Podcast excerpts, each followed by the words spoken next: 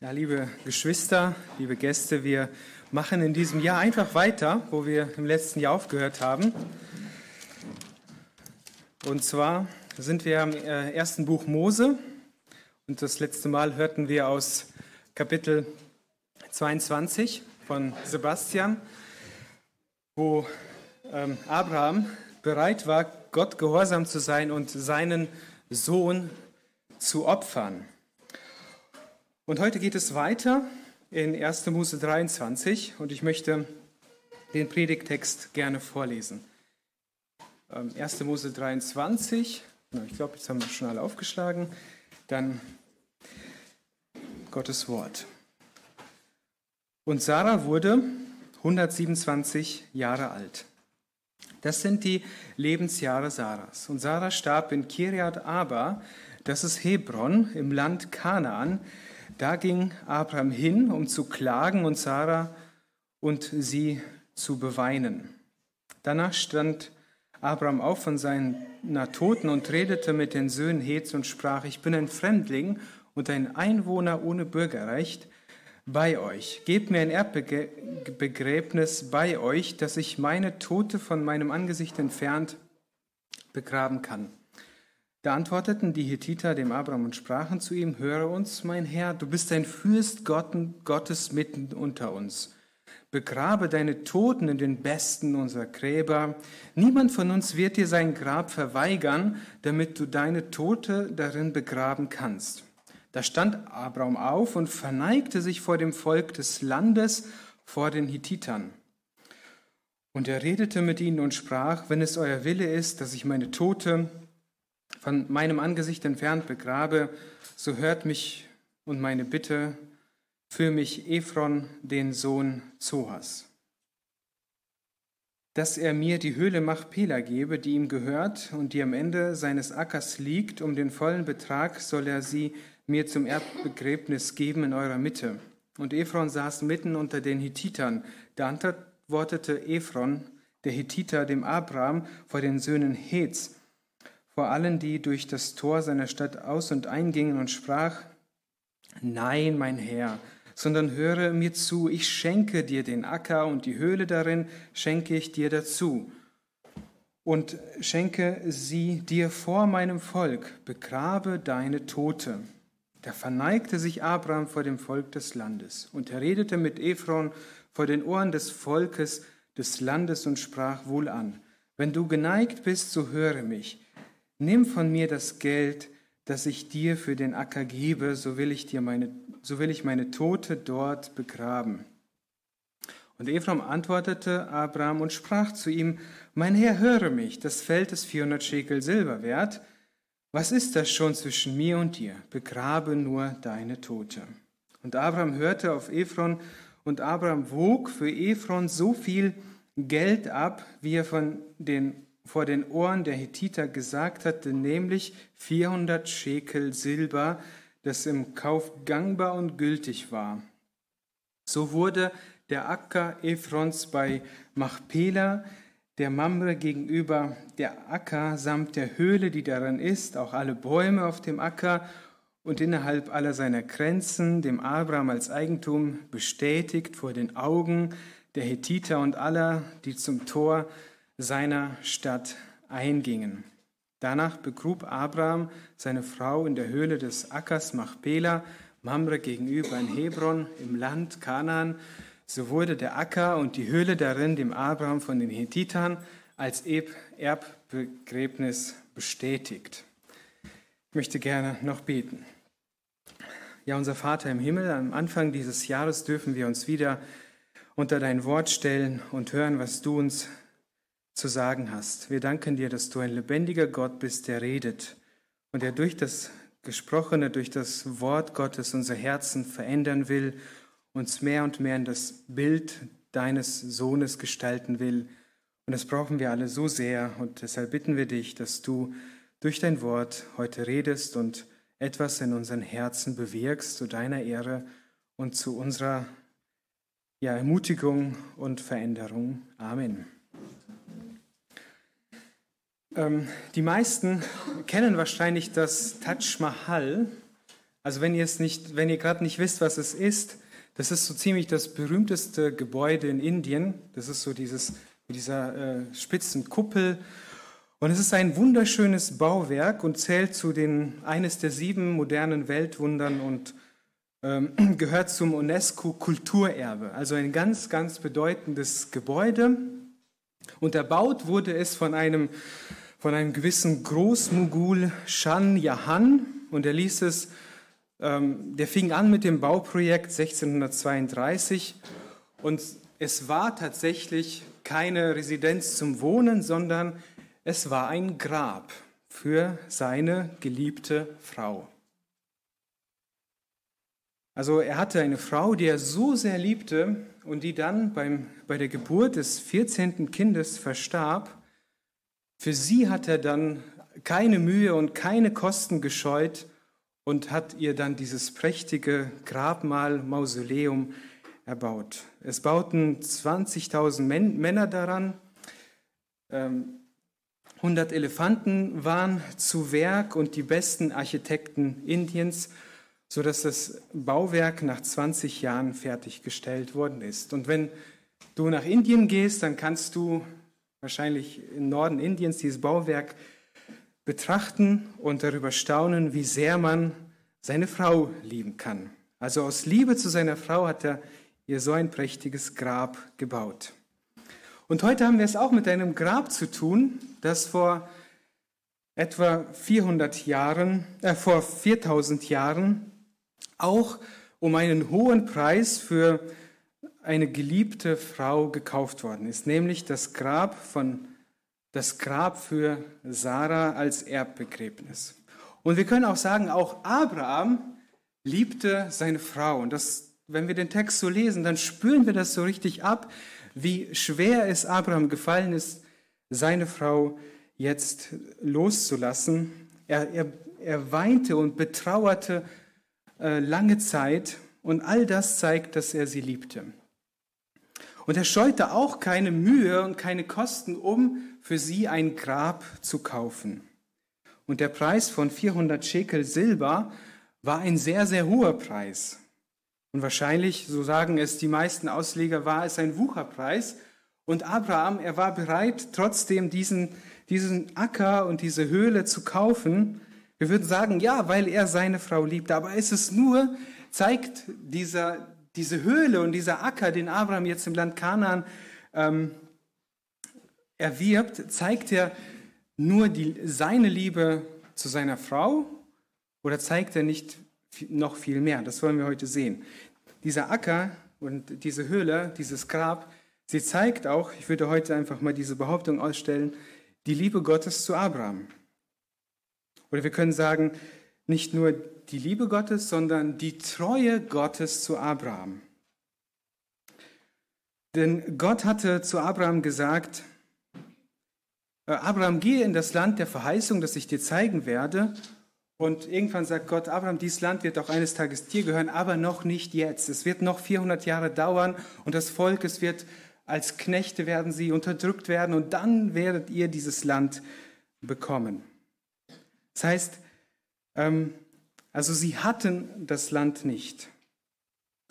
Und jetzt erwirbt Abraham sich ein Stück dieses Landes, das Gott ihm verheißen hat. Es ist so gesehen wie die Erstlingsfrucht das Erste oder das, die Anzahlung für das Ganze. Also Gott gibt ihm einen Teil des Landes und sagt ihm, Abraham, meine Verheißungen stehen und das Ganze, dieses, dieses kleine Teil, das er sich erwerben konnte, stand für das Ganze. Und wenn Gott ihm das kleine Teil gegeben hat, dann wird er auch zu seiner Verheißung stehen und ihm das ganze Land geben.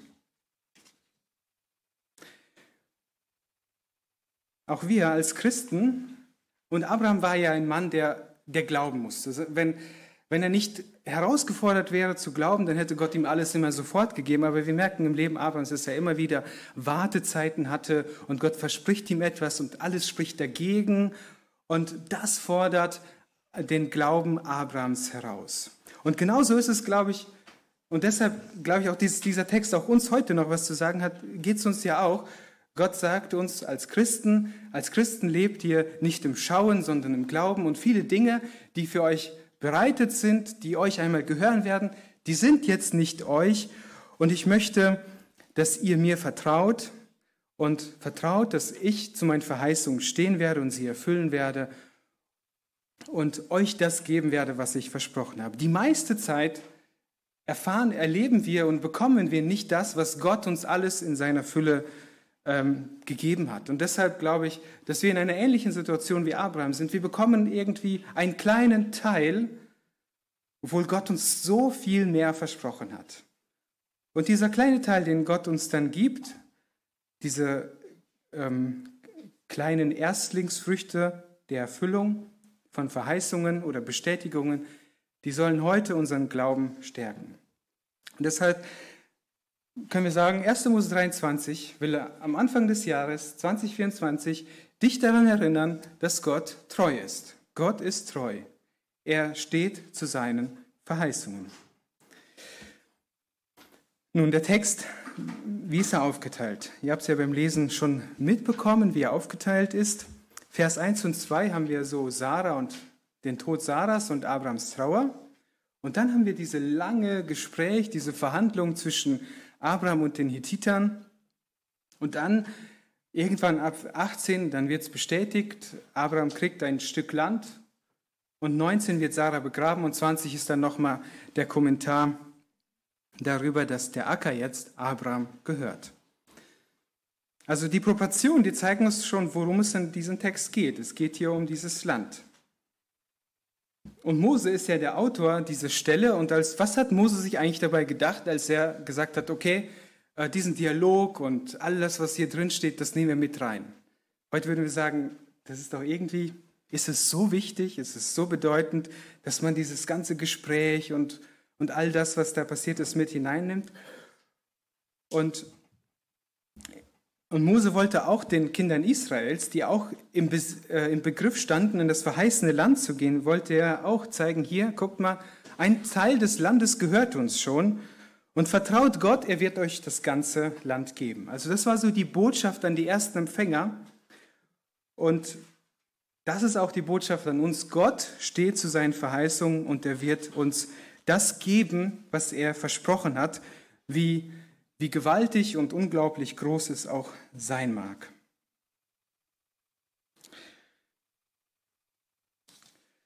Aber wir haben hier, ich wollte auf, auf drei Punkte insgesamt heute an, eingehen in diesem Text.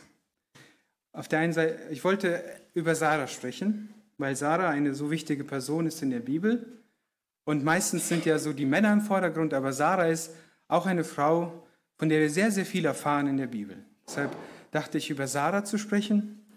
Dann dachte ich, uns über, über die Einstellung Abrahams zu sprechen, die in Vers 4 äußert, ich bin ein Fremdling. Und dann wollten wir über, über dieses Dialog und über das Land reden und was es für uns bedeutet. Nun, Sarah, ähm, Sarah war eine Frau des Glaubens. Das bestätigt auch das Neue Testament.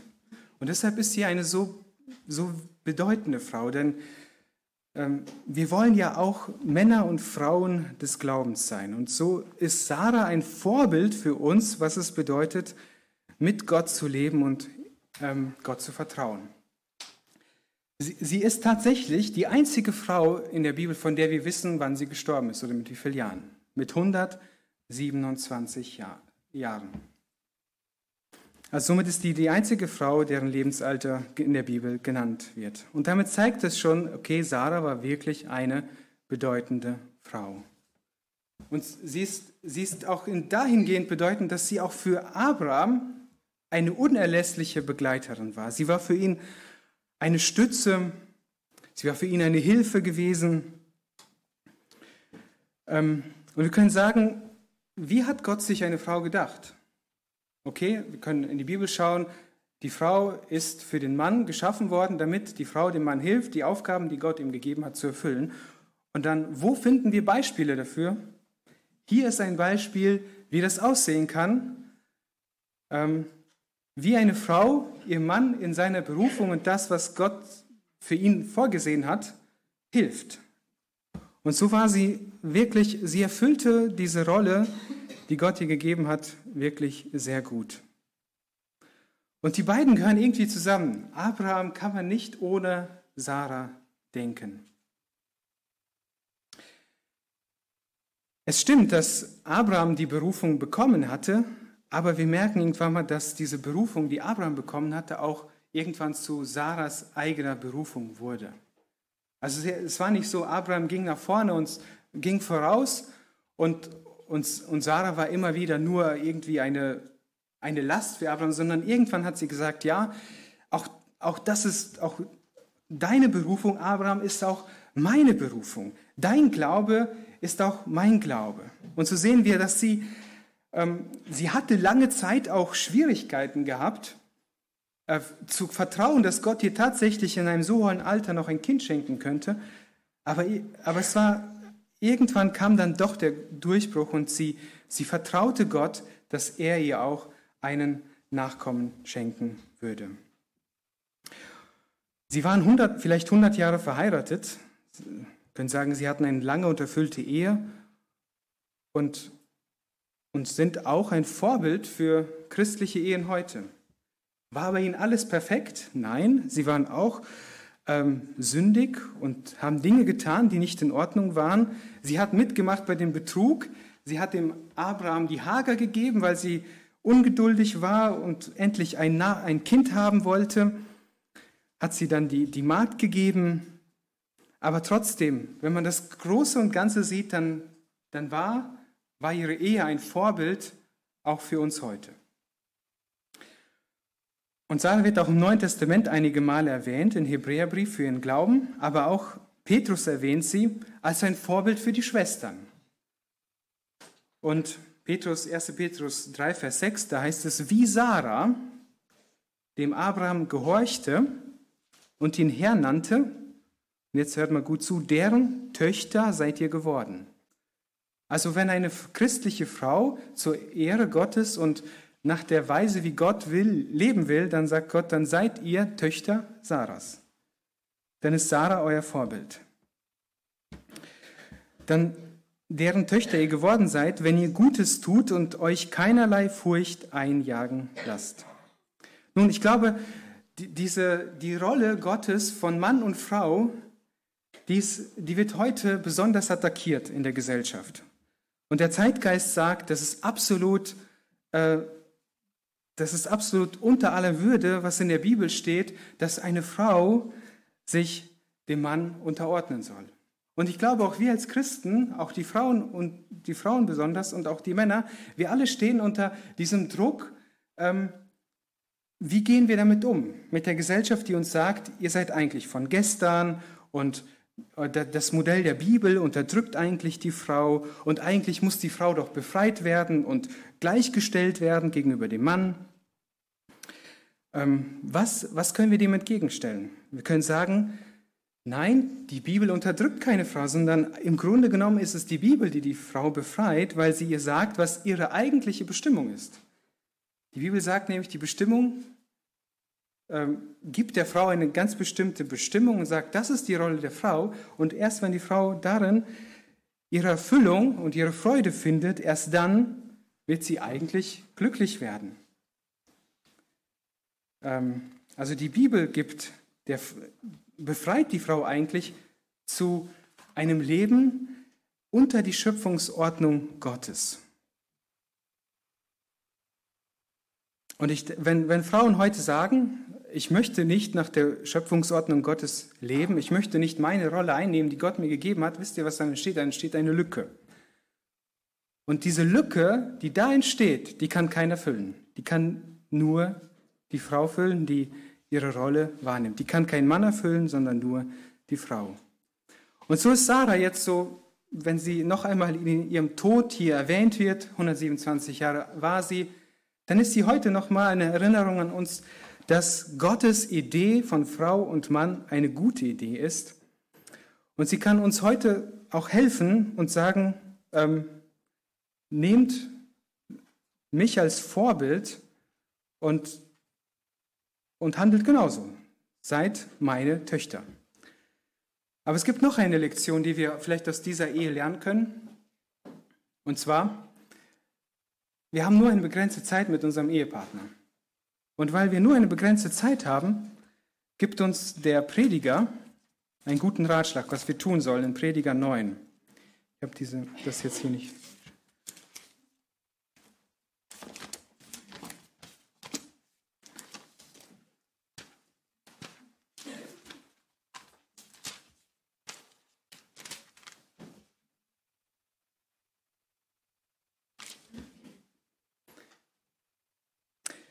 Prediger 9, Vers 9. Genieße das Leben mit der Frau, die du liebst, alle Tage deines nichtigen Lebens, das er dir unter der Sonne gegeben hat, alle deine nichtigen Tage hindurch. Denn das ist dein Anteil in diesem Leben und die Mühe, womit du dich abmühst unter der Sonne.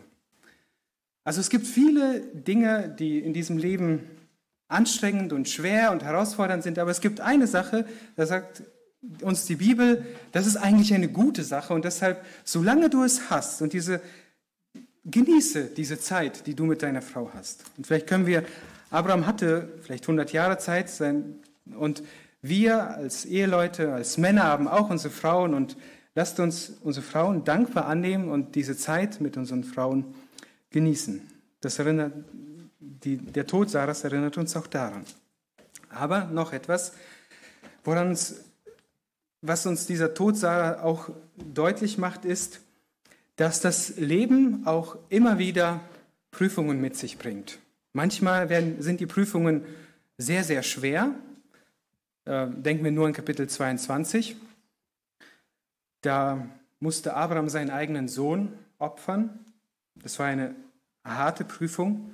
Und manchmal oder meistens sind das die Prüfungen, die wir erleben, ich würde sie mal so nennen, gewöhnliche Prüfungen oder Prüfungen, die die alle Menschen erleben. Und so eine Prüfung erlebt auch Abraham. Eine Prüfung, die gewöhnlich ist. Und auch das müssen wir uns einfach bewusst machen. Das Leben ist kein Spaziergang. Das Leben ist eine Prüfung. Das Leben ist herausfordernd. Und es gibt immer wieder Dinge im Leben, die uns Not bereiten, über die wir klagen, über die wir trauern, die uns Schwierigkeiten bereiten. Und vielleicht, wenn du zurückdenkst an das letzte Jahr, dann hast du es bestimmt erlebt. Es gab Dinge, die waren für dich eine, eine Herausforderung, die waren für dich eine Prüfung. Und genauso, vielleicht ist, ähm, vielleicht ist jemand, ein geliebter Mensch, der aber schon älter war, gestorben. Ich würde sagen, wenn ein Kind stirbt, dann ist es eine, dann ist es eine große Prüfung. Aber wenn eine Oma stirbt, dann ist es etwas, etwas eine Prüfung, die, die würde ich als gewöhnlich bezeichnen. Und so lasst uns einfach bewusst machen, wir leben in der Welt von Leid und Gott erspart uns das Leid nicht. Wir leben in der Welt, wo wir seufzen und Gott erspart uns auch das nicht. Wir leben in einer Welt, wo wir durch viele Trübsalen das Reich Gottes eingehen werden. Aber Paulus sagt, dieses momentane kurze Leid fällt nicht in das fällt nicht in das Gewicht der Herrlichkeit, das einmal in uns geoffenbart werden soll. Und deshalb, wenn in diesem Jahr Prüfungen, Nöte, Probleme in dein Leben kommen, dann akzeptiere es, dass das das Leben ist, dass das zum Leben dazugehört. Aber bei Abraham, glaube ich, bewirkte es, dass er einfach darüber nachdachte, dass er gar kein, dass diese Welt nicht sein Zuhause ist. Und das, das sehen wir auch, wie er sich dann ausdrückt, nachdem er zu den Hethitern geht. Er sagt nämlich in Vers 4, ich bin ein Fremdling und ein Einwohner ohne Bürgerrecht. Das ist unser zweiter Punkt, Fremdling zu sein. Also die Prüfungen und die Herausforderungen, und so soll es auch bei uns sein, die sollen uns darauf ähm, erinnern, daran erinnern, diese Welt ist nicht mein Zuhause und mein Zuhause ist eine, ist, ist der Himmel, ist, ist Gott, ist seine Gegenwart. Und wir sind Fremdlinge hier. Eigentlich, wenn man so überlegt, ist ja jeder Mensch ein Fremdling. Jeder Mensch auf dieser Erde ist nur vorüber, vorübergehend da. Keiner hat hier irgendwie ähm, diese Erde gepachtet. Nackt werden wir geboren und nackt gehen wir dahin. Wir haben nichts in die Welt hineingebracht, nichts werden wir mitnehmen können. Alle Menschen sind nur vorübergehend hier. Aber nur ein Teil der Menschen hat auch eine Hoffnung über diese vorübergehende Residenz auf dieser Erde hinaus. Die meisten leben hier und sie tun so, als wenn, als wenn sie ewig hier leben, aber es ist nicht so. Und einige, sie leben hier und sie wissen, dass sie hier vorübergehend da sind, aber sie haben ein, ein Zuhause außerhalb dieser Welt. Und genau mit dieser Haltung lebte Abraham. Er lebte mit der Haltung, das ist hier nicht mein Zuhause. Nun, er war wirklich nicht zu Hause und er war in Zelten und er war immer unterwegs. Ähm, aber irgendwann entwickelte sich in, in ihm ein Bewusstsein, auch diese Welt ist nicht mein Zuhause. Auch auf dieser Welt bin ich nur ein Fremdling. Und natürlich seine äußeren Umstände, die halfen ihm dabei, das auch zu erkennen. Wenn du immer nur in Zelten wohnst und kein Flecken irgendwie dir gehört, dann ist es leichter, als wenn du in einem Schloss lebst und meinst, hier lässt sich gut leben. Aber es ist interessant, dass diese Haltung die Grundhaltung des Volkes Israel sein sollte. Levitikus, oh, Entschuldigung, 3. Mose 25, 23, da heißt es, ihr sollt das Land nicht für immer verkaufen, denn das Land gehört mir und ihr seid Fremdlinge und Gäste bei mir. Also Gott sagt, dieses Land ist nie euch, es ist immer mir und ihr seid immer Gäste und Fremdlinge. Und David interessanterweise sagt auch an einer Stelle, der ja auch im Land wohnte, im Psalm 39, 13, Herr, höre mein Gebet und vernimm mein Schreien, schweige nicht zu meinen Tränen, denn ich bin ein Fremdling bei dir, ein Gast wie alle meine Väter. Wir sehen, das ist eine Haltung, die David eingenommen hat. Und das ist auch eine Haltung, die wir einnehmen sollten. Paulus schreibt in Philippa 3, Vers 20, denn unser Bürgerrecht ist im Himmel, von woher wir unseren Herrn Jesus Christus erwarten als den Retter, der unseren Leib der Niedrigkeit umgestalten wird, so dass er gleichförmig wird seinem Leib der Herrlichkeit, vermöge der Kraft, durch die er sich selbst auch alles unterwerfen kann. Also auch wir sind Fremdlinge. Unser Bürgerrecht, sagt Paulus, ist im Himmel. Und Petrus, er hängt an diese Tatsache, dass wir nicht zu dieser Erde gehören, dass unser Zuhause nicht hier ist. Er hängt daran auch eine moralische äh, Anforderung. Er sagt, weil ihr Fremdlinge seid, deshalb lebt auch auf eine bestimmte Weise wie Fremdlinge. Und für ihn bedeutet das jetzt nicht, dass man ähm, nicht heiraten darf, nicht, nicht nicht essen, nicht genießen kann. Also diese Dinge, die meint er nicht, aber er sagt ganz klar, enthaltet euch der fleischlichen Begierden, die gegen die Seele streiten. Weil ihr Fremdlinge seid, deshalb ähm, macht nicht mit in dem Schmutz dieser Welt. Also unsere Hoffnung ist nicht diese Welt. Und hier hat sein Nachfolger gesagt, ähm, ich gehe hin und ich bereite, ich mache euch, ich bereite euch eine Stätte zu. Und, und dann werde ich euch mit, mit, mit mir dahin nehmen. Also wir haben hier keine Heimat, aber Gott zeigt uns, dass wir bei ihm eine Heimat haben. Und dass Abraham eines Tages das Land erben wird, dafür war dann dieser Acker die Bestätigung. Also es war so gesehen das Angeld für das Ganze. Und wenn Gott ihm dieses Stück Land gibt, dann wird er ihm auch das Ganze geben.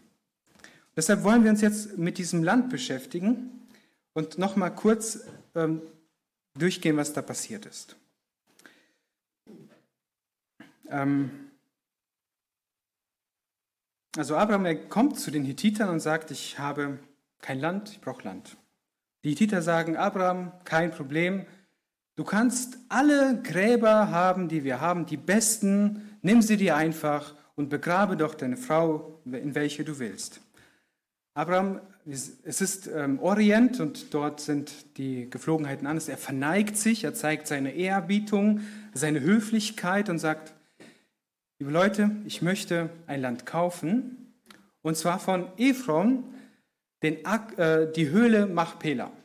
Also Abraham hat direkt einen Plan, er hat schon überlegt, wie er vorgeht, strategisch, wie er an dieses Stück Land kommt, was, oder an diesen äh, Grabmal kommt, ähm, was Grabstätte kommt, die er sich ausgedacht hat.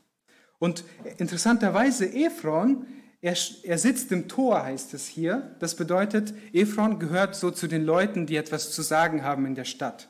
Also er sitzt ein Stück weit in der Verantwortung dieser Stadt und es ist immer besser, wenn man mit jemandem spricht, der direkt etwas zu sagen hat. Und so sagt Abraham, Abraham mit Ephron möchte ich gerne reden.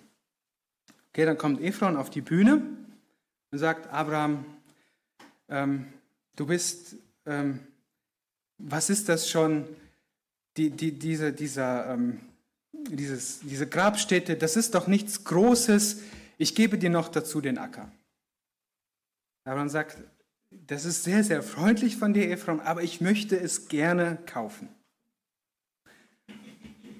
Und dann sagt, sagt Ephraim, ja, 400 Schekel Silber, aber was ist das schon, 400 Schekel Silber? Begrabe nur du deine Toten. Und Abraham hört 400 Schekel und alle anderen hören das auch. Also es ist irgendwie wie so eine Bühne, die da aufgebaut wird und irgendwie scheinbar die ganze Stadt guckt zu, wie Abraham und Ephron dann in die Verhandlungen gehen und das ist wie so ein Spektakel, das äh, übertragen wird. Ne? Alle sind dabei, alle äh, erfreuen sich äh, dieses, dieses Geschäftes.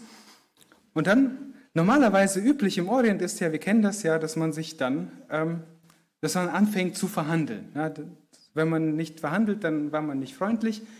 Ähm, und er geht direkt ähm, und er denkt jetzt, okay, Abraham wird jetzt mit ihm in die Verhandlung gehen. Was macht Abraham? Er geht her und wiegt diese 400 Schekel Silber einfach ab und sagt, okay, gut, hier hast du die 400 Schekel Silber. Und wahrscheinlich war das wirklich ein sehr, sehr hoher Preis. Ich glaube, ähm, das ist nicht nur, das sind nicht 400 Münzen, sondern 400 Schekel ist ein Gewicht. Deshalb heißt es ja, er wog es ab. Ähm, irgendwie sagen die Archäologen, dass es damals ähm, noch kein so Zahlungsmittel gab, wie wir das heute kennen. Und dann auch ähm, gibt er das Geld ab und es wird von allen bestätigt, Abraham gehört dieses Land. Und wir sehen, wie hochoffiziell das Ganze stattfand. Es stand, stattfand, statt, fand statt in äh, vor, vor allen Leuten, alle haben es gesehen, alle haben es gehört und dann wird auch betont, ähm, die 400 Schekel Silber, das war im Kauf gangbar und gültig, also alles unter Brief und Siegel, alles absolut sicher abgeklärt, sodass keiner mehr sagen konnte, irgendwann mal, ah, ja, komm, wir nehmen das dem Abraham einfach weg. Ähm, keiner konnte es sagen, es war hochoffiziell und bestätigt. Und für Abraham war es wichtig, denn Gott hat ihm die Verheißung gegeben, ich werde dir ein Land geben. Und jetzt war das so gesehen die Anzahlung, das erste Teil für das Ganze, die Erstlingsfrucht. Ähm, und der Rest, der würde in Zukunft gegeben werden. Und wie wichtig dieser, dieses, diese Begräbnisstätte dann ist, das lesen wir dann, merken wir dann im Verlauf der Geschichte, wenn wir sie weiter anschauen. Ähm, denn die ganzen Patriarchen, sie wollten alle in dieser Höhle begraben werden. Abraham wurde dann von seinen Söhnen in Kapitel 25 dort begraben. Isaak wurde dort begraben. Rebekka und Lea wurden dort begraben und schließlich auch Jakob. Und Jakob hat gesagt, als er in Ägypten war, ich möchte, wenn ich sterbe, dass meine Gebeine in diesem Grab begraben werden. Also es war ein Ausdruck des Glaubens, dass Gott ihnen das ganze Land geben wird, dieses eine Stück. Und deshalb wollten sie alle dort begraben werden. Und auch Josef, als er am Ende seines Lebens, heißt es auch, dass er Anordnungen getroffen hatte wegen seiner Gebeine. Auch er wollte nicht für immer im Land Ägypten leben, äh, begraben sein, sondern wenn das Volk Israel in das verheißene Land kommen würde, und daran glaubte er, dann sollten sie auf jeden Fall seine Gebeine mitnehmen und sie auch in diesem Land begraben. Und für diese Menschen war das damals das Zeichen, äh, der Ausdruck ihres Glaubens an die Verheißungen Gottes. Und dieser Glaube es ja auch, der letztendlich äh, sie gerettet hat. Dieser Glaube an die Verheißungen Gottes. Und im Buch Josua merken wir, wie sie dann tatsächlich dieses Land einnehmen und besitzen. Und wie Gott dann alles erfüllt, was er zugesagt hat. Aber die Geschichte weiter merken wir, sie haben das Land nicht behalten, sondern wegen ihrer Untreue mussten sie das Land wieder abgeben und in die babylonische Gefangenschaft ziehen. Weil sie genau die gleichen Dinge getan haben, die die Völker vor ihnen getan haben. Und im Buch Jeremia, da wird beschrieben, wie Jeremia im Gefängnis sitzt und die Stadt gerade von den Babyloniern belagert wird. Und dann gibt Gott dem Jeremia die Aufgabe, kaufe dir ein Stück Land in Anatot von deinem Vetter. Denn ich werde euch wieder dieses Land geben.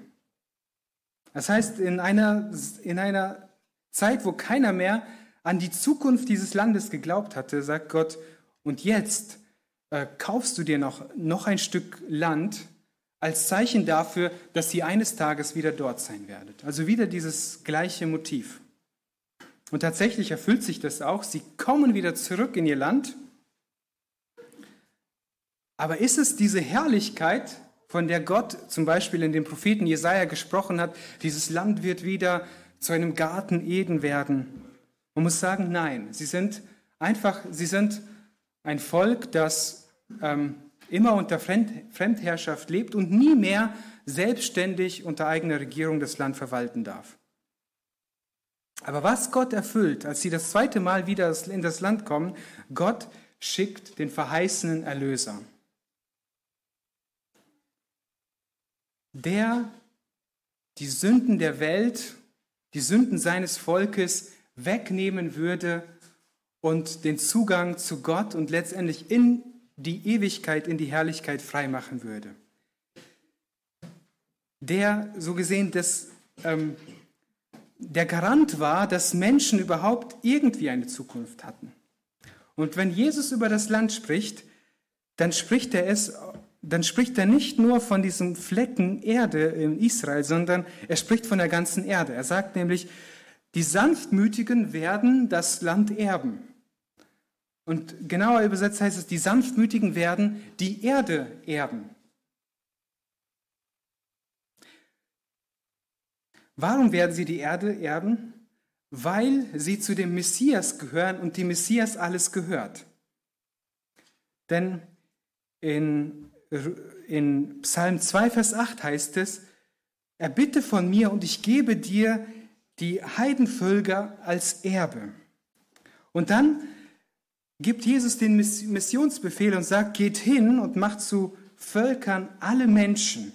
Also hier sehen wir, die Dimensionen von Jesus sind nicht nur ein Stück Erde, sondern die Dimensionen von Jesus sind die ganze Welt, die ganze Erde, alles gehört mir und wenn ihr zu mir gehört, dann werdet ihr zusammen mit mir die ganze Erde bewohnen. Für Abraham war Machpela die Erstlingsfrucht, die Anzahlung für das Ganze? Was ist für uns die Erstlingsfrucht oder die Gewissheit, dass wir eines Tages das Ganze erben werden? Nun, wenn es für Abraham das eine Grab ist, dann ist es für uns das andere Grab. Das Grab, von, in dem Jesus gelegen hat, nämlich, ja, wo ist das? In Jerusalem, das leere Grab, in das Jesus, der Messias, nach seinem Tod hineingelegt worden ist und er ist dort nicht mehr. Und weil er dort nicht mehr ist, er ist die Erstlingsfrucht und weil er auferstanden ist, ist das unser Zeichen, unser Anrecht auf das Ganze, auf, auf, auf alles, was Gott uns schenken will. Und genau das sagt Paulus in 1. Korinther 15, Vers 20. Da sagt, da sagt er, nun aber ist Christus aus den Toten auferweckt worden, er ist der Erstling der Entschlafenen geworden. Denn weil der Tod durch einen Menschen kam, so kam die Auferstehung der Toten durch einen Menschen. Denn gleich wie durch in Adam alle sterben, so werden alle in Christus lebendig gemacht werden. Ein jeder aber in seiner Ordnung. Als Erstling Christus, danach aber die, welche Christus angehören, bei seiner Wiederkunft. Und so erinnert uns auch dieses Grab in Machpela an ein anderes Grab, nämlich an das leere Grab und damit auch an unsere Verstehung, wenn wir auch diesen Glauben Abrahams haben an eine, eine andere Zukunft, an ein anderes Land, dann werden wir auch dort mit dabei sein. Als Christen haben wir kein beeindruckendes Gebäude, kein beeindruckendes Grab, wo wir hinpilgern könnten und uns bestaunen könnten, wie, wie wunderbar es gemacht wurde. Wir haben keine Pilgerstätten und wir brauchen sie auch nicht. Und man muss auch noch nicht mal in Jerusalem gewesen sein, um ein echter Christ zu sein. Wir haben nämlich das leere Grab und das ist die Bestätigung, dass wir eines Tages auferstehen werden, dass der Tod besiegt ist. Und ich glaube, mit dieser Botschaft, Jesus hat den Tod besiegt und er gibt uns Zukunft und Hoffnung. Mit dieser Botschaft kann man auch in ein neues Jahr gehen, voller Zuversicht und Vertrauen auf den lebendigen Gott. 1. Ähm, Korinther 15, 52. Plötzlich in einem Augenblick zur Zeit der letzten Posaune, denn die Posaune wird erschallen, die Toten werden auch erweckt werden, unverweslich, und wir werden verwandelt werden denn dieses Verwesliche muss Unverweslichkeit anziehen und dieses Sterbliche muss Unsterblichkeit anziehen. Wenn aber dieses Verwesliche Unverweslichkeit anziehen wird, das Wort erfüllt werden, das geschrieben steht, der Tod ist verschlungen in Sieg. Tod, wo ist dein Stachel? Totenreich, wo ist dein Sieg? Der Stachel des Todes aber ist die Sünde, die Kraft aber der Sünde ist das Gesetz. Gott aber sei Dank, der uns durch Jesus Gott aber sei Dank, der uns den Sieg gibt durch unseren Herrn Jesus Christus. Ja, mit diesen Worten, glaube ich, können wir auch in das neue Jahr starten, vertrauen auf unseren Gott. Lasst uns noch beten. Herr, danke, dass du den Tod besiegt hast und dass auch die Höhle in Machpela, die wir heute auch gar nicht bewundern können oder bestaunen können, uns an eine andere Höhle erinnert, in der du gelegen hast, die aber jetzt leer ist, weil du auferstanden bist. Lass das in jedem deiner Kinder heute erneut diese Zuversicht, die Hoffnung wecken, das Vertrauen in dich, dass du uns eine bessere Zukunft bereitet hast und hilf uns jetzt auch als weise Menschen, als deine Nachfolger in dieser Welt zu leben. Amen.